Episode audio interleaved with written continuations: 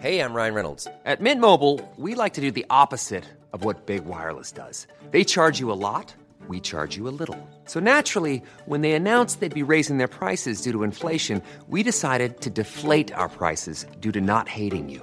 That's right. We're cutting the price of Mint Unlimited from $30 a month to just $15 a month. Give it a try at mintmobile.com slash switch. $45 upfront for three months plus taxes and fees. Promo rate for new customers for limited time. Unlimited more than 40 gigabytes per month. Slows. Full terms at mintmobile.com. Heraldo Radio. Inicia las noticias de la tarde con Jesús Martín Mendoza en Heraldo Radio.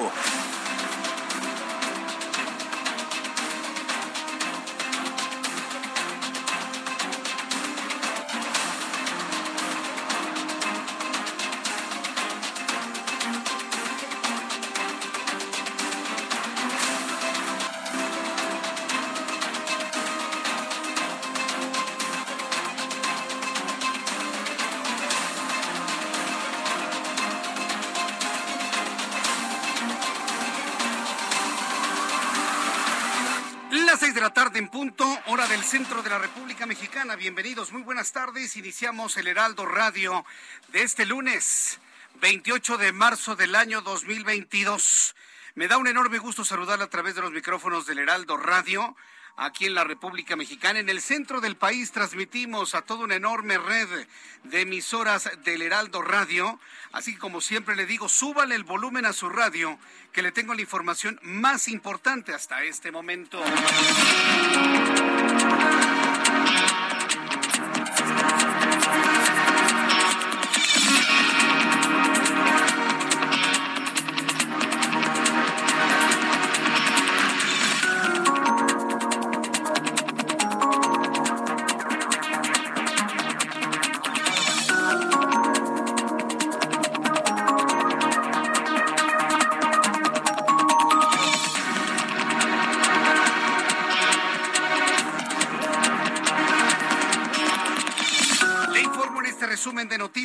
Hoy lunes, Alejandra Cuevas salió en libertad tras estar recluida en el penal de Santa Marta por el caso de la muerte del hermano del fiscal Alejandro Hertz Manero, tras la orden de la Suprema Corte de Justicia de la, de la Nación para su liberación inmediata para su liberación absoluta. Fue exactamente a las 3 de la tarde. Nos despedíamos usted y yo de nuestro programa de radio, de televisión a las de 2 a 3 de la tarde. Cuando finalmente se determinó en la Suprema Corte de Justicia de la Nación la liberación inmediata de Alejandra Cuevas. Le voy a tener todos los detalles de esto que ha sido verdaderamente, hay que decirlo, un triunfo de la justicia. Sin duda alguna, siento un precedente importantísimo esta libertad para evitar que en el futuro alguien, por alguna situación de carácter personal, quiera mantener a otra persona tras las rejas. Es importantísimo, histórico lo ocurrido en este momento. Le voy a tener todos los detalles más adelante aquí en el Heraldo Radio. Mientras tanto, en su tercer informe, el Grupo Interdisciplinario de Expertos Independientes, el GIEI, ¿se acuerda? El GIEI y no sé qué tantas letras le ponían los internacionales que estuvieron ahí investigando el caso Ayotzinapa, los encargados de investigar la desaparición de los 43 normalistas de Ayotzinapa, reveló un video donde muestra que elementos de la Secretaría de Marina intervinieron en la zona del basurero de Cocula Guerrero antes de que se llevaran a cabo las primeras diligencias para el esclarecimiento de los hechos. Pues claro, eso no tiene ninguna novedad, ya lo sabíamos. El ejército y la marina obviamente hizo sus indagatorias pertinentes, sobre todo porque ellos eran señalados como los responsables, cosa que no es cierto, ¿eh? El asunto está en el narcotráfico, en los gru- grupos de narcotráfico de Guerrero. No está ni en la Marina ni en el Ejército, aunque los quieran embarrar. Es un tema de lucha de espacios del narcotráfico, lo ocurrido con los 43 de Ayotzinapa. Pero bueno, se trata. A ver si el presidente los deja embarrar al ejército, ¿eh?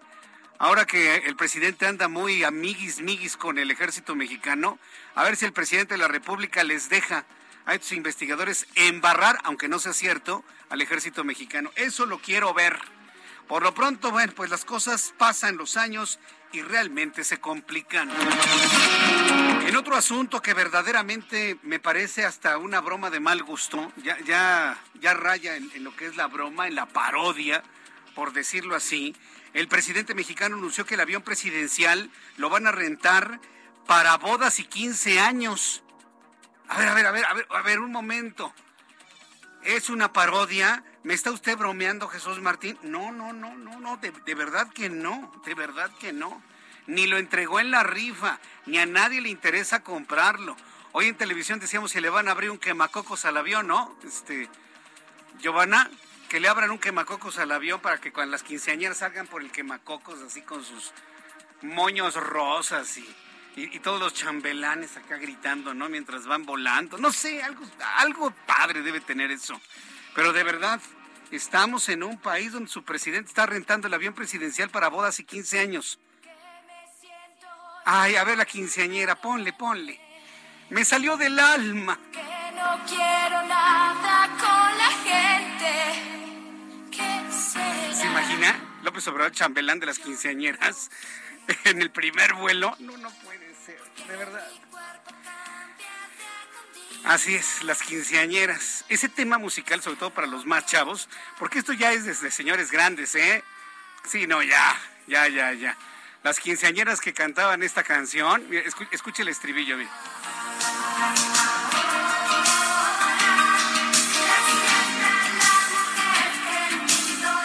Las quinceañeras y los quinceañeros ya andamos en los cuarenta y tantos años, ¿eh? cuando oíamos esa canción.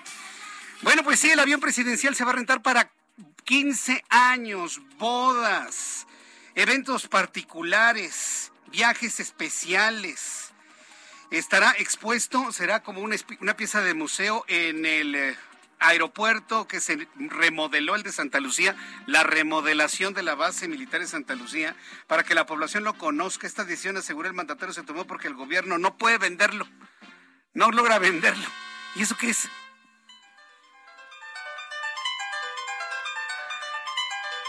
Ay, Dios mío, de verdad, no es fake, no es parodia, de verdad. ¿qué gano yo con diciendo, lo que no es cierto? El presidente lo anunció.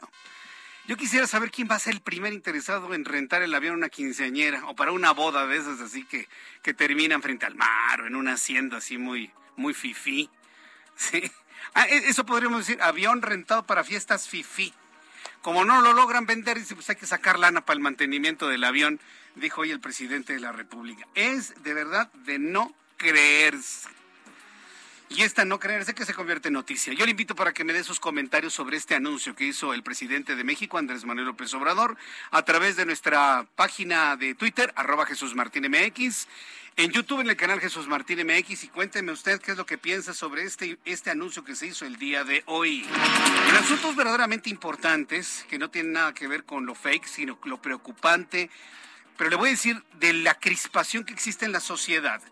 Autoridades del estado de Quintana Roo descartaron una balacera en la terminal 3 del Aeropuerto Internacional de Cancún. Escuchó la gente, fíjese, unos, unos ruidos que parecían disparos y salió en estampida la gente.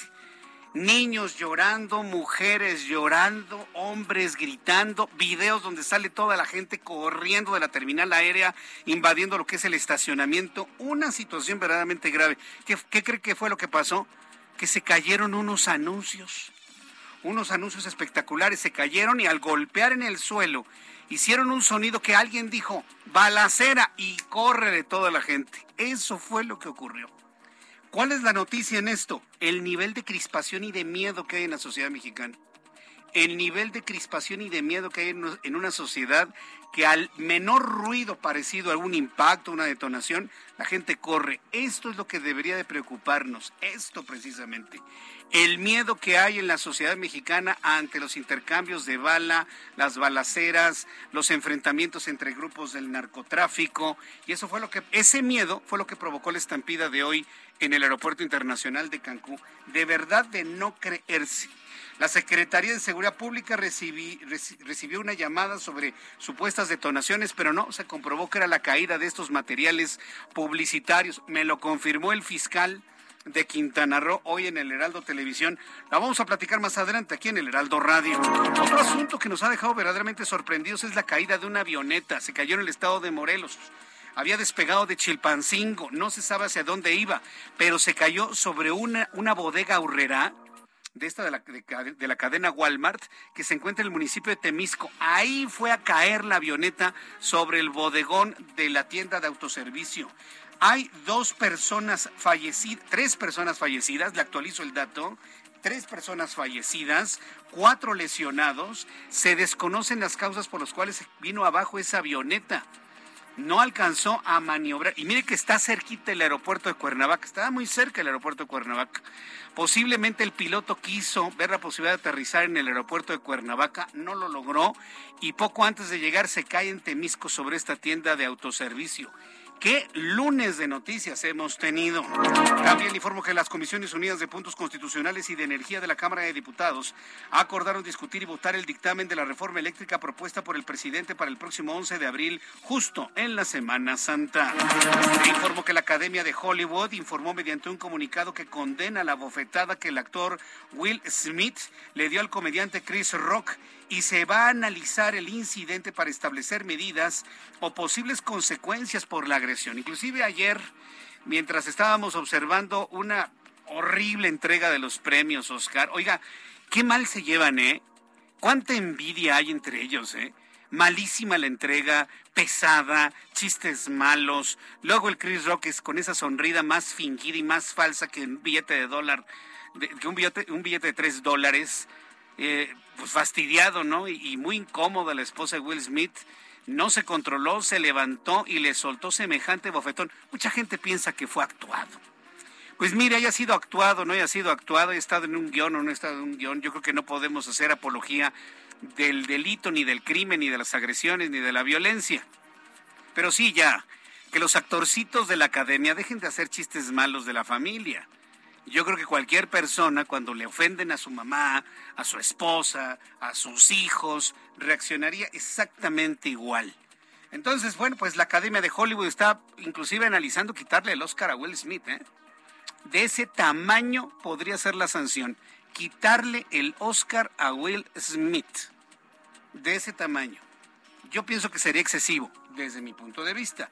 Pero sí una sanción muy, muy importante, una multa inclusive y eso sí, que la academia le diga a sus pseudoconductores, como decimos en México, pseudos, sus pseudoconductores o pseudocomediantes, que no, no hagan chistes de la familia ni chistes personales, porque, como dijo Will Smith en una entrevista, ya estuvo bueno de poner cara de que no pasa nada cuando nos insultan. Y no sabe yo cómo apoyo eso.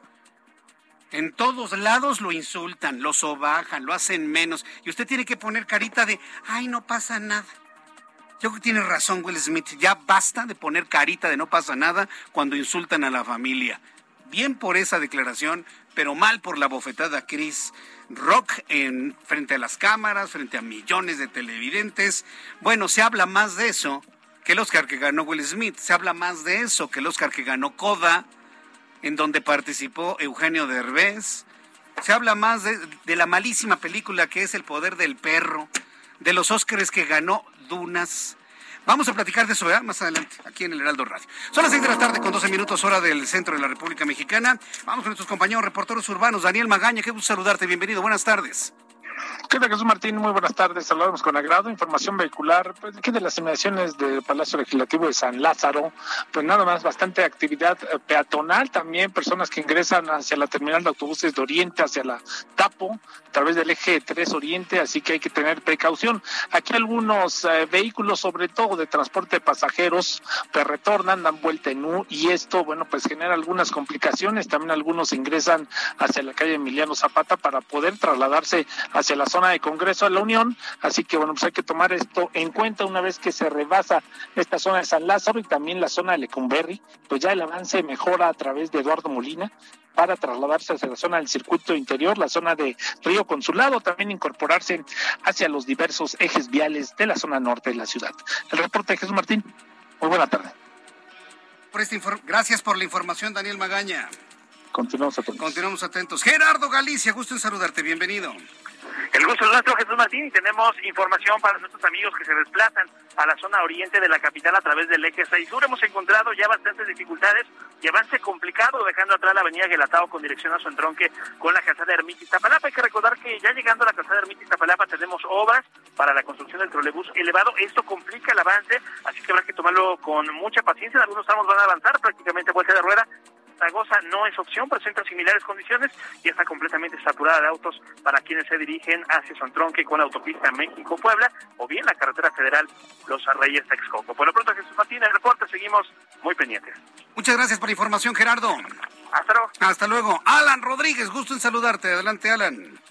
Jesús Martín, amigos, muy buenas tardes. La Avenida de los Insurgentes a partir de Viaducto y hasta el cruce con el eje 7 Sur tenemos asentamientos para quienes se desplazan hacia el sur de la capital, continuando con el avance, mejora hasta la zona de San Ángel y el Parque de la Bombilla. En el sentido contrario, a partir del paradero de San Ángel hasta la zona del eje 5 Sur encontrará buen avance, buen desplazamiento. Sin embargo, a partir de este punto y hasta la zona de la Glorieta se registra ya avance lento para quienes se desplazan con rumbo hacia el cruce con Paseo de la Reforma. Por lo pronto es el reporte que tenemos. Muchas gracias por la información, Alan. Continuamos al pendiente. Continuamos al pendiente. Son las seis y cuarto de la tarde, tiempo del centro de México. ¿Qué sucedió un día como hoy, 28 de marzo, en México, el mundo y la historia? Abraham Arreola. Amigos, bienvenidos. Esto es un día como hoy en la historia, 28 de marzo. Está chiquitito, pero ahí les va 1845. En Madrid se estrena Don Juan Tenorio de José Zorrilla, la obra teatral más representativa del romanticismo español. 1933. En Alemania el Parlamento confiere poderes dictatoriales a Adolf Hitler. Además, hoy es el Día Internacional del Piano y también es el cumpleaños de Lady Gaga que nació en 1986. Amigos, esto fue un día como hoy en la historia. Muchas gracias. Gracias por la información, Abraham Arreola. Muchas gracias por lo que se recuerda en un día como hoy, 28 de marzo del año. Eh, del año 2022. Por cierto, estoy revisando quiénes están cumpliendo años. Hoy es cumpleaños de Elena López. Hola, Lena. Es día de Marlene González también. Felicidades. Para el día de mañana es cumpleaños del doctor Carlos Felipe Barrera Ramírez. Mi querido Carlos Felipe Barrera, mañana es tu cumpleaños, mi querido amigo, querido doctor mi querido cardiólogo, desde aquí te envío un fuerte abrazo, compañero mío en la escuela, imagínense. Hugo Arce Aranza, también mañana es su cumpleaños, Moni Flores, pasado mañana Marilena Morera, pero para mañana, para Felipe, Carlos Felipe Barrera, para eh, el día de hoy, Lena López y Marlene González. Muchas felicidades de parte de sus amigos del Heraldo Radio. Estas son y bien, vamos a revisar las condiciones meteorológicas para las próximas horas. El Servicio Meteorológico Nacional, que depende de la Comisión Nacional del Agua, nos informa sobre pues ya condiciones de calor. Y eso es lo que me preocupa, calor y sin probabilidades de lluvia en el centro del país. Dice el Servicio Meteorológico Nacional que depende de la Comisión Nacional del Agua que se observa el tránsito del Frente Frío número 39. Sí, seguirán bajas temperaturas, pero en zonas altas. La aproximación de un nuevo Frente Frío y una vaguada polar van a propiciar rachas fuertes de viento y condiciones para caída de nieve sobre el noroeste de México. Este día un nuevo Frente Frío y una vaguada polar van a ingresar y van a recorrer de manera lenta el noroeste del territorio nacional propiciando nuevo descenso de temperatura, rachas de viento muy fuertes e intensas con tolvaneras, así como chubascos y lluvias puntuales fuertes en Baja California y Sonora, además de posible caída de nieve o aguanieve en zonas cerradas de Baja California. Por otra parte, la corriente en chorro subtropical va a originar vientos fuertes con tolvaneras en el norte de la República Mexicana. A su vez, el ingreso de humedad proveniente del Océano Pacífico, Golfo de México y Mar Caribe van a producir lluvias, chubascos dispersos en Chiapas, Tabasco, Campeche y Quintana Roo. Con estos elementos de la atmósfera le doy a conocer pronóstico del tiempo para ir revisando cómo nos va a tratar esta semana, para que usted lo vaya tomando en cuenta. Amigos, en Tijuana, Baja California, ya son las 4 de la tarde con 18 minutos, la temperatura en este momento 15 grados mínima 12, máxima 21. En Mérida, Yucatán, 17 grados, la mínima máxima 34. Está cayendo la noche allá en Mérida. En Cuernavaca, Morelos, la ciudad de la eterna primavera, mínima 16, máxima 30, en este momento 29.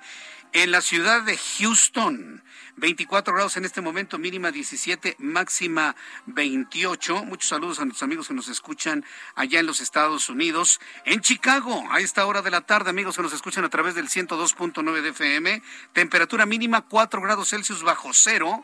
La máxima 0 grados, en este momento 2 bajo cero en la ciudad de Chicago, Illinois. En la ciudad de San Antonio, Texas, la temperatura en este momento en San Antonio es de 28 grados. Delicioso San Antonio. Mínima 15, máxima 31. Amigos en San Antonio en el 1520 de amplitud modulada. Para nuestros amigos que nos están escuchando en Guadalajara, Jalisco, mínima 11, máxima 32, en este momento 29. En Acapulco, Guerrero, mínima 19, máxima 32, en este momento 28. Y aquí en la capital de la República.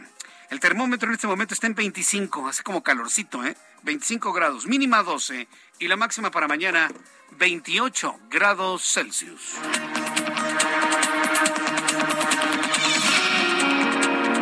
Es las 6 de la tarde con 20, las 6 de la tarde con 20 minutos tiempo del centro de México. Escucha usted el Heraldo Radio. Yo soy Jesús Martín Mendoza, siempre con las noticias más importantes a esta hora de la tarde. Bien, noticia número uno. Alejandra Cuevas, sí, quien fue familiar político de Alejandro Gertz Manero, finalmente salió de Santa Marta, Catitla. Y bueno, pues también se le dio un amparo a Laura Morán. En unos instantes le voy a tener todos los detalles. Alejandra Cuevas habría salido en libertad tras estar recluida en el penal de Santa Marta por el caso de la muerte del hermano del fiscal Alejandro Gertz Manero, tras la orden de la Suprema Corte de Justicia de la Nación para su liberación inmediata y absoluta. Ya se tenía la mitad de los votos. Y hoy, hacia las 3 de la tarde, faltaban unos minutos para las 3 de la tarde, se definió su libertad inmediata. Inmediatamente salió, vimos a sus hijos celebrar con lágrimas en los ojos, pues sí la salida de su mamá, de poderla abrazar, pero sobre todo un triunfo de la justicia, créame. Un triunfo de la justicia por encima de cualquier otra situación, cualquier otro interés. Ya cada quien sabrá qué intereses habría en todo esto, pero por lo pronto es un antecedente fundamental que nos debería hacer a usted y a mí confiar en la autoridad definitivamente. Siento un precedente importantísimo esto, definitivamente, porque si alguien eh, con elementos de comprobación se siente perseguido de una u otra forma, puede acogerse a esto, a esto que ha ocurrido con Alejandra Cuevas.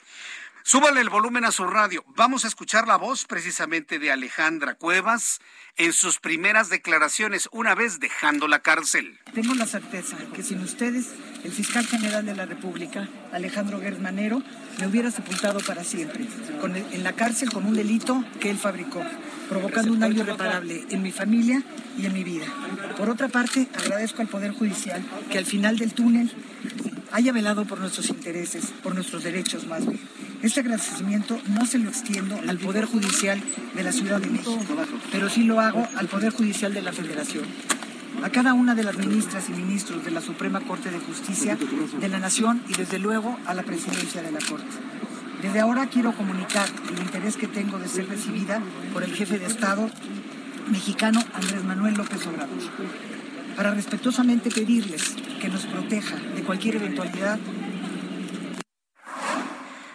pedirle que nos proteja de cualquier eventualidad. Ese final a mí el personal me deja, pues precisamente con, eso que ya le comentaba al inicio y que fue producto de todo este enorme miedo que se suscitó allá en, eh, en Cancún, Quintana Roo, en el aeropuerto. Toda la gente está temerosa toda la gente está temerosa a que le roben, a que lo asalten, a que le quiten el celular en el micro, a que esté en un fuego cruzado, a que lo asalten en un alto, a que le den un balazo. Oye, no podemos vivir así en México. Y a mí que no me venga que la gente está feliz, feliz, feliz. Lo que vimos en el aeropuerto es muestra del miedo y la crispación que hay en la sociedad mexicana. Lo que hoy está diciendo Alejandra Cuevas es producto del miedo en el que vive la sociedad mexicana. Ya sea porque lo estén buscando de manera particular o porque simple y sencillamente le toca esta ruleta rusa del crimen organizado en el momento que sale de su casa, del gimnasio, de la oficina o de donde sea. Y cualquiera ¿eh? puede estar ahí, cualquiera. El que vaya caminando, el que vaya en el transporte público, el que ande con 50 guaruras, a cualquiera le puede pasar, ¿eh? a cualquiera. Aquí no hay de que unos más, unos menos, no hombre. En absoluto, a cualquiera le puede ocurrir. Y no es vida, simple y sencillamente no es vida. Entonces, bueno, pues ya salió Alejandra Cuevas. Hasta este momento no hay ningún tipo de reacción por parte del fiscal general de la República en torno a ello. De existir una reacción, en cualquier momento se la dará a conocer aquí en el, Heraldo Radio. Por lo pronto, vamos a ir a los anuncios. Al regreso le voy a tener todo lo que se informó hoy sobre el tema de los 43 desaparecidos de Ayotzinapa. Mire, vayas acostumbrando. Ayotzinapa es nuestro nuevo 2 de octubre. ¿sí? Es nuestro 2 de octubre recargado. Lo vamos a tener por el resto de nuestras vidas. Así que olvídense de que si se va a acabar, se va a esclarecer. No, hombre, jamás se va a esclarecer. Y todos los años vamos a tener este tipo de cosas. Regreso con lo que se dijo el día de hoy. Le invito para que me escriba a Twitter, arroba Jesús Martín MX, y a través del canal de YouTube. Le invito para que me envíe un mensaje, arroba Jesús Martín MX. Escuchas a Jesús Martín Mendoza con las noticias de la tarde por Heraldo Radio, una estación de Heraldo Media Group.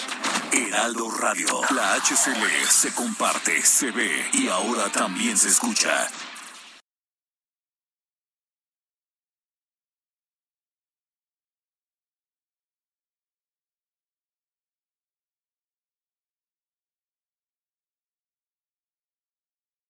Radio. La HCL se comparte, se ve y ahora también se escucha.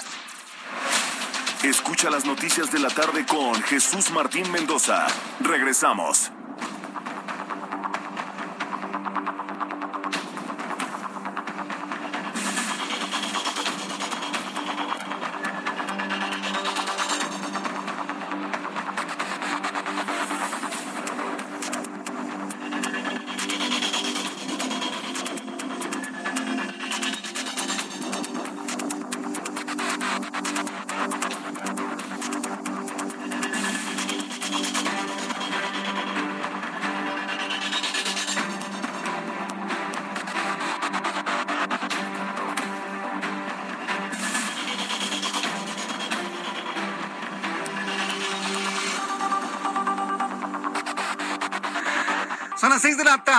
Con 30 minutos, las seis y media, hora del centro de la República Mexicana. Muchas gracias por sus comentarios.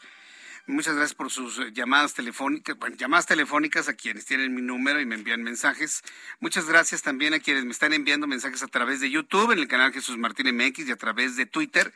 Les agradezco infinitamente para Bob Esponja, gracias a Patito Viejo, Guillermo Alejandro Cajide, Bob Esponja, Carl Weiss, muchas gracias. Mestizo, también muchas gracias. Fausto Reyes, gracias. Elizabeth Aguirre, gracias. Marco Coello, gracias. María Inés Rojas, gracias. Eh, Cris Rodríguez, buenas tardes. Amigos, gracias a ti también. Amagú también. Uh, una gran cantidad de nuestros amigos que todas las tardes están con nosotros aquí en el Heraldo Radio. Bien. No, como les decía antes de, de los mensajes, olvídese el caso Ayotzinapa es un caso que se quedó con nosotros para el resto de nuestras vidas. Ya. Eh, ve, veámoslo de esa manera. Y cuando más nos acerquemos a la verdad, algo nos va a alejar para volver a empezar de cero. Y así nos la vamos a traer. ¿Por qué? Porque eh, el caso Ayotzinapa ya no es un asunto de justicia para saber dónde está un grupo de jóvenes. Hoy ya es un elemento de lucha política. Hoy es un elemento político. Es el nuevo 68, es el nuevo 2 de octubre de Ayotzinapa. Y yo en lo personal estoy resignado a que este tipo de cosas sucedan el resto de mi vida profesional. Ya, se acabó. No hay ningún interés en resolverlo. Y no hay ningún interés en que quienes ostentan los gobiernos pasados, presentes y posiblemente futuros digan la verdad de que esto fue un ajuste de cuentas entre bandas criminales, bandas del crimen organizado en Guerrero, por la razón que usted quiera quieren embarrar al ejército, quieren embarrar a la marina, quieren, em, si pudieran, embarrarían a la iglesia católica, quieren embarrar a quien sea menos a los verdaderos involucrados. Quieren meter a la cárcel a quienes investigaron, haciendo creer que ellos fueron los que desaparecieron a los muchachos. No, no, no, es un desaseo espantoso. Y yo no entiendo cómo los integrantes del GIEI pueden todavía prestarse a este tipo de manipulación, de verdad. ¿eh? Yo no sé cómo todavía se siguen prestando para eso. Un video hasta ahora desconocido muestra una actuación que no está registrada en la investigación del caso Ayotzinapa en la que elementos de la Marina manipularon el basurero de Cocula antes de las primeras diligencias oficiales y el mismo día en que comenzó a tejerse la verdad histórica. Que yo sí, la verdad histórica la escribo con mayúsculas porque es la verdad histórica. Revela un nuevo informe del Grupo Interdisciplinario de Expertos Independientes, el GIEI. Parece que no hemos avanzado Nada, señores. Parece que no hemos avanzado nada. El documento presentado en la Secretaría de Gobernación contiene el análisis de las imágenes captadas el 27 de octubre de 2014 por un dron de uso exclusivo de la Marina. A ver, yo aquí me detengo. 27 de octubre de 2014. Yo sí le voy a pedir a, la gente que está en conocimiento de los gadgets y que está en conocimiento profundo de la tecnología. ¿A poco ya existían drones en 2014? Espéreme. No me responda tan rápido. Yo detecté primero este dato y dije, a ver, a ver, a ver, a ver, a ver. La tecnología de drones, ¿sabe dónde fue inventada? Fue inventada en México. Y el ingeniero que inventó el primer dron en la historia en la década de los noventas trabajaba en la Universidad Nacional Autónoma de México. Yo me acuerdo perfectamente bien de esos reportajes los, eh, los drones se han sofisticado muchísimo, pero para un uso militar, con cámaras de alta definición, con todos los elementos de la tecnología que conocemos hoy, ya existían en 2014. Yo lo dudo. No, no, yo, perdónenme, pero yo soy muy mal pensado. Y a mí, drones, en el 2014, espérenme, han pasado casi ocho años. Los, drones son de más para acá a la fecha. Le digo que luego a veces como que no se dan cuenta luego de las, de las cosas, pero en fin. El documento presentado en la Secretaría de Gobernación contiene un análisis de imágenes captadas el 27 de octubre de 2014 por un dron de uso exclusivo de la Marina. ¿Dron? En otro momento del video, luego que el dron sobrevolara por varios minutos otras zonas aledañas, se observa que los marinos han prendido fuego y ya no se encuentran los bultos blancos. En las imágenes no se aprecia que contenían, contenían los bultos blancos. Ni se logra era un basurero, ¿eh? Ni se logra dimensionar el fuego, pero ese día fue el día que comenzó a tejerse la versión oficial de Jesús Murillo Caram, conocida como la verdad histórica, esto ya lo digo yo, no, no fue ningún invento, ¿eh? es el resultado de una investigación muy profunda, ¿eh? en donde también intervino el, el GIEI, y en ese entonces el GIEI nunca dijo que estaba en contra de eso. ¿eh? Según el cual los normalistas fueron incinerados en el basurero de Cocula. Eso está más que comprobado, la incineración de los pobres muchachos. Pobres o no pobres, culpables o inocentes. Pero hasta la Universidad de Innsbruck sabe perfectamente bien que los cuerpos fueron incinerados. Ahí a un ladito donde haya sido. Como ya no pudieron fincarle responsabilidades al ejército, ahora van contra la Marina. ¿Cómo la ve?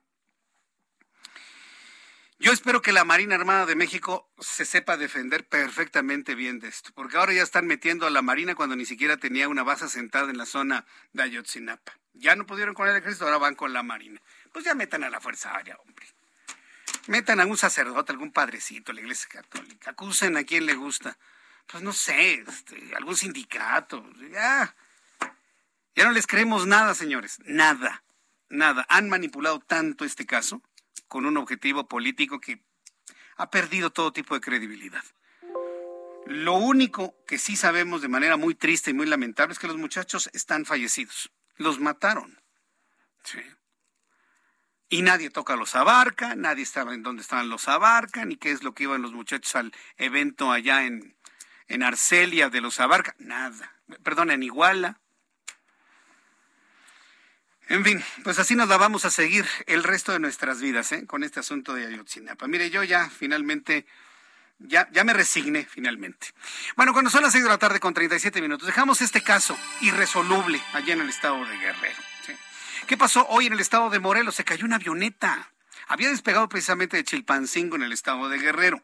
Seguramente venía a la Ciudad de México. Todavía no se ha informado cuál era el destino, pero da la impresión que quería llegar al aeropuerto de Cuernavaca porque se estrelló en Temisco. Esta avioneta se desplomó sobre un supermercado, una, bodega horrera. Se cayó sobre una bodega horrera en Temixco. Por el momento, autoridades reportaron tres personas muertas, cuatro lesionados. Se desconocen las causas del incidente.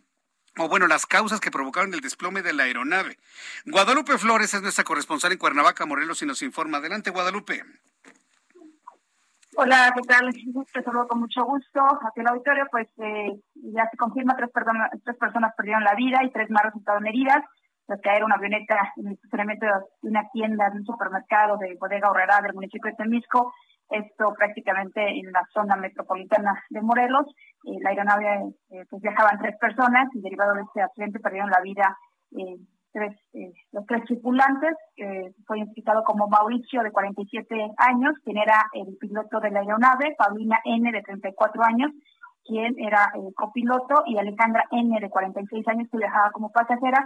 Las tres personas con domicilio en el estado de Puebla, eh, mientras que las tres personas lesionadas eran clientes de esta tienda de autoservicio, una femenina de 58 años y dos masculinos, uno de 54 y otro de 38 años de edad, que ya fueron, bueno, fueron trasladados al Hospital Comunitario de Temisco eh, no se reportan como graves. Eh, la causa del desplome, dice la Fiscalía General del Estado, que serán las autoridades de la aeronáutica civil quienes pues, realicen el peritaje y establezcan las causas que provocaron este percance. Esta eh, aeronave con matrícula N426EM e salió del aeropuerto de, bueno, salió del puerto de Acapulco con destino a Puebla. Eh, la aeronave se estrelló justo sobre el estacionamiento de esta tienda comercial, sin embargo, una parte también cayó sobre la estructura de esta tienda donde destruyó anaqueles. Podemos platicar con algunos vecinos de esta colonia azteca en el municipio de Temisco. Ellos señalaron, señalaron que sí vieron la, eh, la, la avioneta que salía humo. Sin embargo, eh, se escuchó, eh, un segundo más tarde se escuchó este trueno eh, muy intenso y cuando cayó, incluso fueron los vecinos de, esta, de este supermercado eh, quienes empezaron a ayudar a las personas para poder rescatarlas y, por supuesto generó pues, eh, pues pánico entre los, entre los vecinos. De la bitácora de, de vuelo, lo que se sabe es, que esta unidad salió a las 11.52 de Acapulco, en el estado de Guerrero, y su último reporte fue a las 12.50 en Cuernavaca. Prácticamente a las 12.55 cuando se da el reporte de que cae esta aeronave en este pues, supermercado del municipio de Temisco. Oye, Guadalupe. Se, ¿Quería aterrizar el piloto en el aeropuerto de Cuernavaca? ¿Se tiene alguna información sobre esto? Intentó hacer un aterrizaje forzoso, sí, intentó hacer un eh, aterrizaje forzoso, eh, lo que da a conocer el de, pues, coordinador de protección civil en Morelos es que eh, los conocimientos que tienen ellos es que intentaba llegar al aeropuerto Mariano Matamoros, tal vez ya presentaba esta falla y intentaba llegar a este aeropuerto de Cuernavaca, sin embargo, bueno, prácticamente el aeropuerto está en el municipio de Temisco y eh, pues intentó hacer este eh, aterrizaje forzoso y bueno, estas fueron las, las consecuencias, no, no, no llegó y cae sobre esta, sobre este supermercado. Por las imágenes fue impresionante, la verdad es que son eh, lamentablemente tres personas que perdieron la vida, se hablaba de más eh, personas eh, fallecidas por este desplome, sin embargo, eh, ya el último reporte que se ha metido por parte del gobierno de Morelos son tres personas que perdieron la vida y tres más resultaron heridas. Vaya, eh, estuve viendo algunas imágenes, estuve viendo algunas imágenes de, de, la tragedia. No se ve que haya surgido un gran incendio, ¿verdad? ¿O sí hubo incendio luego de la caída? No, no, no, no, no, no, no, no hubo incendios así. Las imágenes son realmente, este, se estremecen. Eh, pero a nosotros, eh, medios de comunicación, el acordamiento fue prácticamente eh, muy alejado debido pues al riesgo que había, ¿no? De un derrame de combustible. Eh, prácticamente la zona se abandonó, bueno, por parte de los medios de comunicación cerca de las 4 de la tarde y todavía tampoco había autoridades de aeronáutica civil quienes pues, buscábamos precisamente para conocer las causas, ¿no? De, de, de este desplome pero eh, sí, la gente dice que es un estruendo impresionante y sí alcanzaron a ver cómo el avioneta ya eh, pues sacaba humo de, de la parte de, de, del motor lo que nos informan los, los vecinos. ¿En qué colonia está está la bodega Urerán donde sobre la que cayó la aeronave? Guadalupe. Bueno, esta es la información que nos da Guadalupe Flores desde Cuernavaca, Morelos. Pues sí, la verdad, lamentable lo ocurrido allá en el estado de Morelos. Tres personas fallecidas. Y mire, le estaba preguntando a, a, Guadalupe si hubo fuego. No hubo fuego, fíjese, nada más cayó la aeronave y no hubo fuego. El que no haya fuego, digo, pues a cualquiera le puede salir, ver claramente que entonces no tenía combustible. ¿eh? Yo creo que no tenía nada de combustible. Entonces, pues sí, porque cuando una aeronave cae y se incendia y demás, pues es por, el combustible, precisamente. Ya no está Guadalupe, ¿verdad? No, ya, bueno, se, se, cortó, la comunicación. Bueno, pues estaremos muy atentos de las líneas de investigación sobre las razones de la caída de esta aeronave en Cuernavaca. Mire, no quiero ser un ave de mal augurio, ¿eh?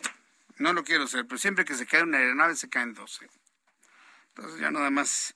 Yo no sé por qué pasa eso. Es, es una terrible coincidencia. Es una terrible coincidencia. Pero esperemos que en esta ocasión se rompan esas coincidencias. Del estado de Morelos nos vamos directamente hasta el estado de Michoacán. Resultado de un ataque perpetrado por otra balacera allá en Michoacán. Resultado de un ataque perpetrado por un grupo armado durante un palenque clandestino, 20 personas muertas en la comunidad de Las Tinajas del municipio de Sinapecuaro, Michoacán. El gobernador Bedoya, adivina quién le echó la culpa. Pues al pasado, por supuesto. Dice que están rompiendo las inercias del pasado. Y el romper con las inercias del pasado fue lo que provocó esta matazón. ¿Puede usted creer? Charbel Lucio, nuestra corresponsal en Morelia. Adelante, Charbel. ¿Qué tal, Jesús Martín? Buenas tardes. Platico que eh, pues, aproximadamente entre las 9 y 9.30 de la noche de ayer, un grupo armado con vestimenta de camuflaje irrumpió en la localidad de Las Tinajas a bordo de un, eh, de un camión de una empresa de frituras y bueno, ahí se apoderó de un autobús y otros vehículos que utilizó para bloquear la carretera Sinapecuaro a Cámbaro para después ingresar a un rancho denominado El Paraíso donde se llevaban a cabo estas peleas clandestinas de gallos y bueno, de acuerdo a lo que eh, compartieron algunos testigos, esta balacera se prolongó hasta por 20 minutos en los que la población pues tuvo que resguardarse en sus viviendas y resultado de esta agresión hay 20 personas muertas, 17 son hombres, 3 son mujeres, además de cuatro personas lesionadas que se encuentran hospitalizadas. Este palenque El Paraíso se encuentra ya resguardado por la Policía Michoacán, Guardia Nacional y Ejército y estas corporaciones pues han emprendido en esta zona operativos por tierra y aire para buscar a los responsables y bueno sobre este crimen efectivamente el gobernador Ramírez Bedoya dijo que eh, pues estos hechos violentos que se han registrado últimamente en Michoacán se debe a que su gobierno pues no ha pactado con ningún grupo delincuencial y aseguró que el día de hoy el estado no se encuentra sometido por ningún cártel o asociación criminal. Esa es la información desde Michoacán. Muchas gracias por la información, Charbel. Seguimos pendientes. Seguimos atentos con toda la información. Charbel Lucio, allá en Michoacán. Los informes indican, escuche usted esto, que varios sujetos armados irrumpieron en un lugar en el que se realizaban peleas de gallos y dispararon contra los asistentes. El gobernador constitucional de Michoacán, Alfredo Ramírez Bedoya, adjudicó los lamentables hechos a la ruptura, dice, con las inercias del pasado. Inclusive se lo puse en mi cuenta de Twitter ayer cuando nos enteramos. ¿Qué va a decir el gobernador de Michoacán? ¿Eh? ¿Que es culpa del pasado? Mire, que es de Silvano, nada más le faltó decir Silvano Aureoles. ¿Por qué no asumen sus omisiones? ¿Por qué no asumen que llegan y no hacen nada para poder controlar este tipo de cosas? Pues llegan a un gobierno y deben tener todos los elementos de información y de inteligencia, ¿no? Es, increíble. gobiernos que culpan al pasado, ¿no? Dice que argumenta que su gobierno es diferente a los anteriores, ya no mantiene ningún tipo de pacto con los grupos criminales que operan en la entidad. ¿Sabes lo que está diciendo este el gobernador? Está diciendo que todo estaba agarrado de dos alfileres y que él llegó y se los quitó. ¿Para qué se los quita, gobernador? Quitárselos ya provocó la muerte de 20 personas. Eso es lo que está diciendo. Eso es lo que está diciendo estaba todo agarrado con dos alfileres. Yo, llegamos y se los quitamos. Pues sí, ya vi. Vamos a escuchar lo que dijo el gobernador. Lamentamos, lamentable lo ocurrido ayer en este palenque eh, clandestino, en este palenque ilegal, y tiene que ver, también lo señalo, que estamos rompiendo con inercias del pasado y pues estamos viendo reacciones eh, violentas eh, precisamente por grupos de la delincuencia organizada. Hemos cortado de tajo con cualquier eh, pacto con delincuentes. Eso ya no se da en Michoacán y hoy tenemos un gobierno que tiene rumbo y que no está sometido a ningún grupo de la delincuencia, ni tampoco grupo social, ni mucho menos. Eh, no hay ningún acuerdo oscuro ni eh, debajo de la mesa con ninguna asociación delictuosa. Al contrario, estamos enfrentando a todos los grupos de la delincuencia organizada que tienen presencia en el estado de Michoacán. Escuchamos la voz del gobernador. Sí, sí, yo también le noté ese parecido. No, no era Ricardo Monreal que estaba hablando, ¿eh? No, no, no, no, no. Era el gobernador Ramírez Bedoya de Michoacán. Se le parece muchísimo la entonación, ¿verdad? Tengo en la línea telefónica a María Elena Morena, experta en seguridad, presidenta de Causa en Común. Estimada María Elena, bienvenida al Heraldo Radio. Muy buenas tardes. Jesús Martín, muchas gracias por la invitación. Un saludo a todo tu auditorio. ¿Qué pasa en Michoacán? ¿Está desbordada la violencia? ¿Qué pasa? ¿Qué se puede hacer, María Elena? Está completamente desbordada y lo que vemos es que el gobernador no está gobernando está viendo partidos de fútbol o está promoviendo la revocación del mandato, pero tanto no está. Lo que sí hizo, como tú ya bien lo, lo, lo exponías en el audio, es que aprendió rápidamente del presidente López Obrador a justificarse, ¿no? diciendo que los hechos de Sinapecuaro son por la inercia que traemos del pasado. Y luego dice son reacciones violentas de grupos criminales porque nosotros no los apoyamos pues, eh, realmente está desbordada porque esto no es lo primero que ha sucedido durante sus siete, años, sus siete meses de gobierno. Lleva más de 600 personas asesinadas. Eh, el mes pasado, justo hace un mes, fueron fusiladas a plena luz del día en un velorio en San José de García. Eh, 12 personas, no, fueron 17 personas, me parece.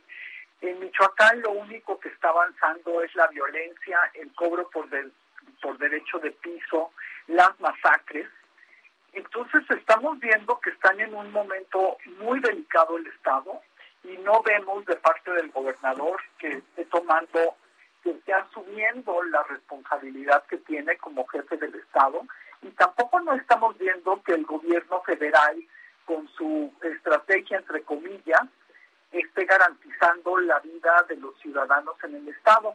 Eh, es de los estados que más Guardia Nacional tiene, eh, ya con los 1.500 que mandaron después de que entró este gobernador, pues suman eh, 5.000, no, 6.508 eh, personas de la Guardia Nacional y estamos viendo que no lo pueden contener, o sea, hemos visto masacre tras masacre, no nada más en lo que en lo que va de este año, por mencionarte algunas, porque nosotros tenemos en nuestro, la observación que hacemos a las autoridades del país, más de 20 masacres en lo que va del año. En Michoacán te menciono algunas, ¿no? Ya te decía el, este, el otro ataque que hubo hace un mes, pero también el 27 de enero fueron asesinadas cuatro mujeres y tres hombres en Zamora.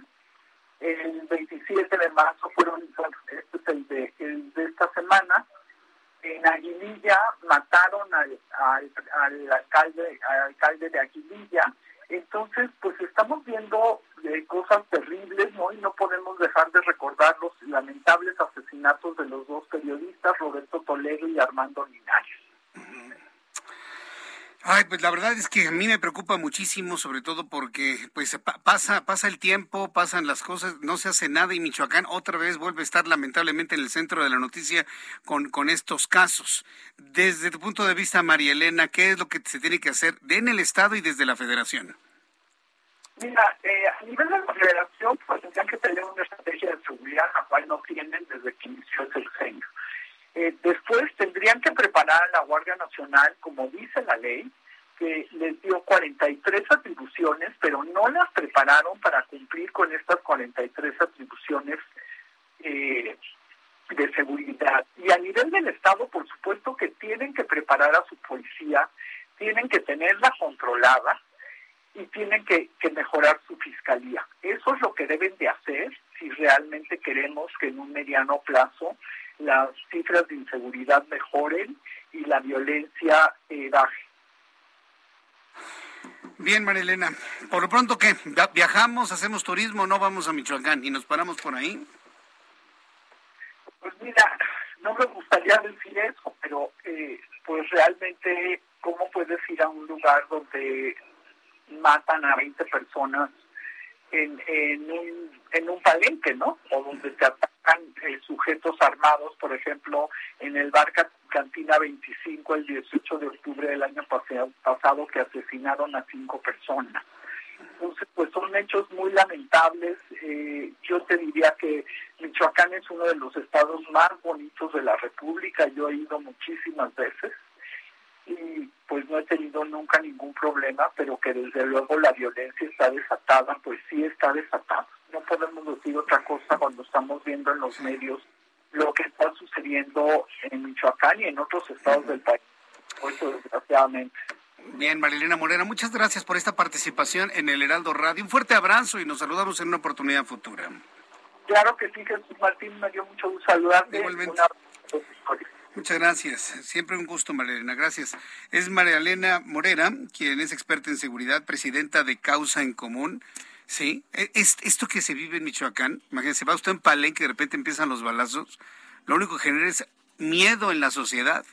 Por eso la gente salió corriendo del Aeropuerto Internacional de Cancún por miedo a las balaceras. Después de los anuncios, le tengo un resumen con las noticias más importantes. La actualización de los números de COVID-19 correspondientes para este lunes 28 de marzo. Y yo le invito para que me envíe sus mensajes a través de Twitter, arroba Jesús Martín MX, y a través de YouTube en el canal Jesús Martín MX.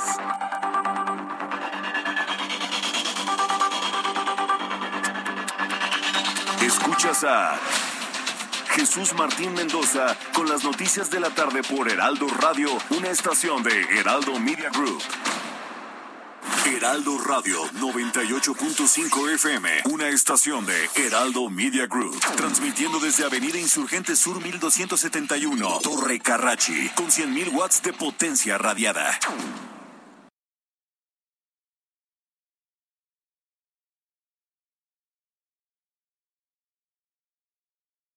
Heraldo Radio. La HCL se comparte, se ve y ahora también se escucha. Escucha las noticias de la tarde con Jesús Martín Mendoza. Regresamos.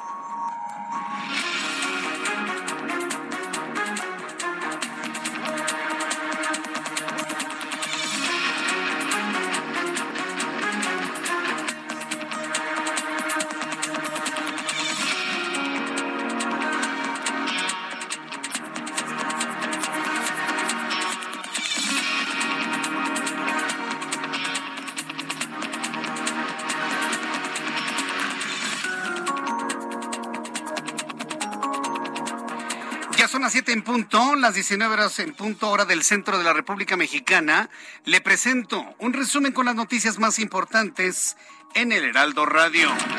Hace unos instantes la Secretaría de Salud dio a conocer los números de COVID-19 correspondientes a este lunes 28 de marzo. Recuerde que estamos con datos provenientes del fin de semana.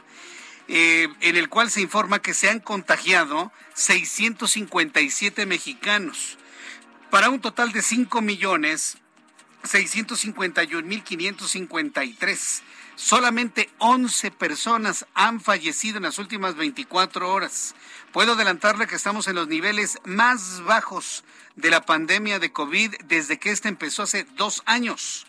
11 personas fallecidas, siguen siendo muchas, pero ya no son las miles ya estamos hablando de 11 personas que en las últimas 24 horas habrían fallecido, con un total de 322.761 defunciones en las últimas 24 horas. Sin embargo, el índice de letalidad en México se mantiene en 5.71%.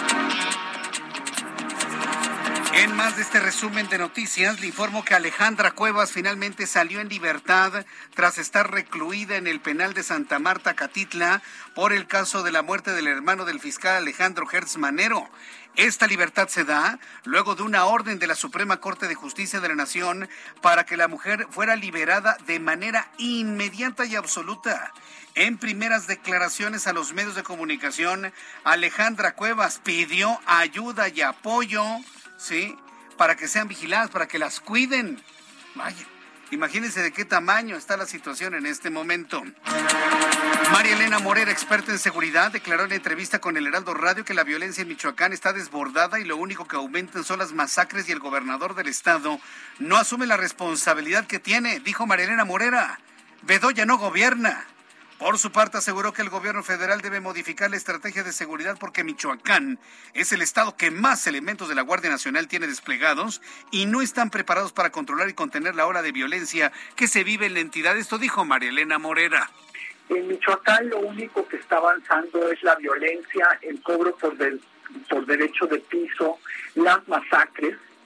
Entonces estamos viendo que están en un momento muy delicado el Estado y no vemos de parte del gobernador que esté tomando, que esté asumiendo la responsabilidad que tiene como jefe del Estado y tampoco no estamos viendo que el gobierno federal con su estrategia entre comillas esté garantizando la vida de los ciudadanos en el Estado. Eh, es de los estados que más Guardia Nacional tiene y estamos viendo que no lo pueden contener. O sea, hemos visto masacre tras masacre. Hemos visto masacre tras, masacre, dijo en entrevista en el Heraldo Radio. ¿Qué tragedia ocurrió en Oaxaca? Oigan, y esta es una noticia muy, muy dolorosa que le doy a conocer en el Heraldo Radio. Un incendio provocó la muerte de seis hermanos menores de edad en la comunidad de San José Tilapa, perteneciente a Coicoyán de las Flores, uno de los dos municipios más pobres de todo el país. De acuerdo con los primeros reportes, indica que los papás salieron en la madrugada para iniciar sus faenas en el campo, pero pues dejaron el fogón encendido, seguramente porque hacía frío. Dejaron el fogón encendido, lo cual provocó que las llamas consumieran la habitación donde dormían los seis hermanitos. Los seis murieron calcinados. En otras noticias, la actriz y comediante mexicana Raquel Pankowski murió a los 69 años, murió Raquel Pankowski. ¿Quién era Raquel Pankowski? Muchos la recordamos por su parodia de Marta Sagún, se volvió famosa hace 20 años parodiando a la entonces esposa del expresidente de México, Vicente Fox Quesad. Raquel Pankowski, la actriz que siempre parodió a Marta Sagún, falleció a los 69 años, informó la Asociación Nacional de Intérpretes. Por el momento no se revelaron las causas de su fallecimiento. Se volvió famosísima Raquel Pankowski al caracterizar a Marta Sagún en todo tipo de sketches cómicos de la aquella televisión mexicana que existía en ese entonces. Ay, gente, si yo estuviera en tu lugar. Ah, ¿Dónde dejé mi collarina Raramuris? ¿Eh? Espérate, déjame decirte lo que yo hacía. Vicente, escúchame. Vicente. ¡Ay, Vicente! no, era genial. yo creo que era más divertida Raquel Pamskovsky que la propia Marta Sagún, ¿verdad? Sí, definitivamente. Un saludo a Marta Sagún y a Vicente Fox también desde aquí. Pero sí, yo creo que una de las mejores honores y homenajes que se le puede hacer a Raquel Pankowski es precisamente recordar su humorismo, recordar su trabajo y recordar cuántas sonrisas nos sacó a todos los que todos los días le damos a conocer información de la política. Descansa en paz, Raquel Pankowski. Ricardo Sheffield, quien es el titular de la Procuraduría Federal del Consumidor, informó que la empresa Viva Aerobús ha pagado 25 millones de pesos en multa por cobro de equipaje de mano a los usuarios de la aerolínea. Ricardo Sheffield aseguró que no desean que Viva Aerobús continúe pagando multas, sino que cumpla la ley y que en caso de continuar con esa idea, seguirán aumentando las cifras de las multas, le advirtió. Yo le tengo una idea a nuestros amigos de Viva Aerobús. Abran otro vuelo en Santa Lucía, pero no digan que yo les dije, ¿eh? si ustedes dicen que yo les dije, yo voy a decir que no les dije. ¿eh? Entonces, abran otra ruta en Santa Lucía y mire, ni quien les diga nada. Francisco Javier Moreno Montaño fue nombrado como nuevo subsecretario de Control de Tránsito de la Secretaría de Seguridad Ciudadana de la Ciudad de México. Así lo informó en conferencia de prensa el titular de la Secretaría de Seguridad Ciudadana, Omar García Harfuch, quien dijo que Moreno Montaño cuenta con más de 16 años de experiencia en seguridad pública. Asimismo, detalló que también cuenta con experiencia en instituciones policiales federales, estatales y municipales. Hoy Omar García Harfuch hizo un importantísimo anuncio de reestructura de toda el área de policías de tránsito del gobierno de la Ciudad de México. Le tendré esto más adelante en el Heraldo Radio.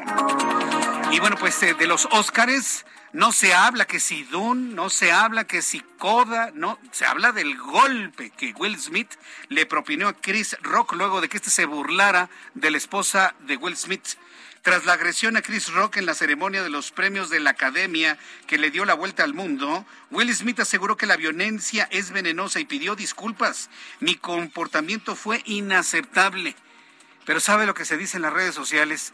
Millones de personas le reconocen a Will Smith en la forma equivocada, claro, pero que haya defendido el honor de su esposa, el honor de su familia, y bueno, esperemos que los malos cómicos que hay en Estados Unidos como Chris Rock nunca más vuelvan a ser de los chistes su materia prima, las tragedias que puedan vivir las familias. Por lo menos eso le aseguro no se volverá a repetir en una entrega de premios de la Academia en Hollywood. La NASA reveló que analizará una muestra tomada del suelo lunar hace 50 años por los astronautas de la misión Apolo 17.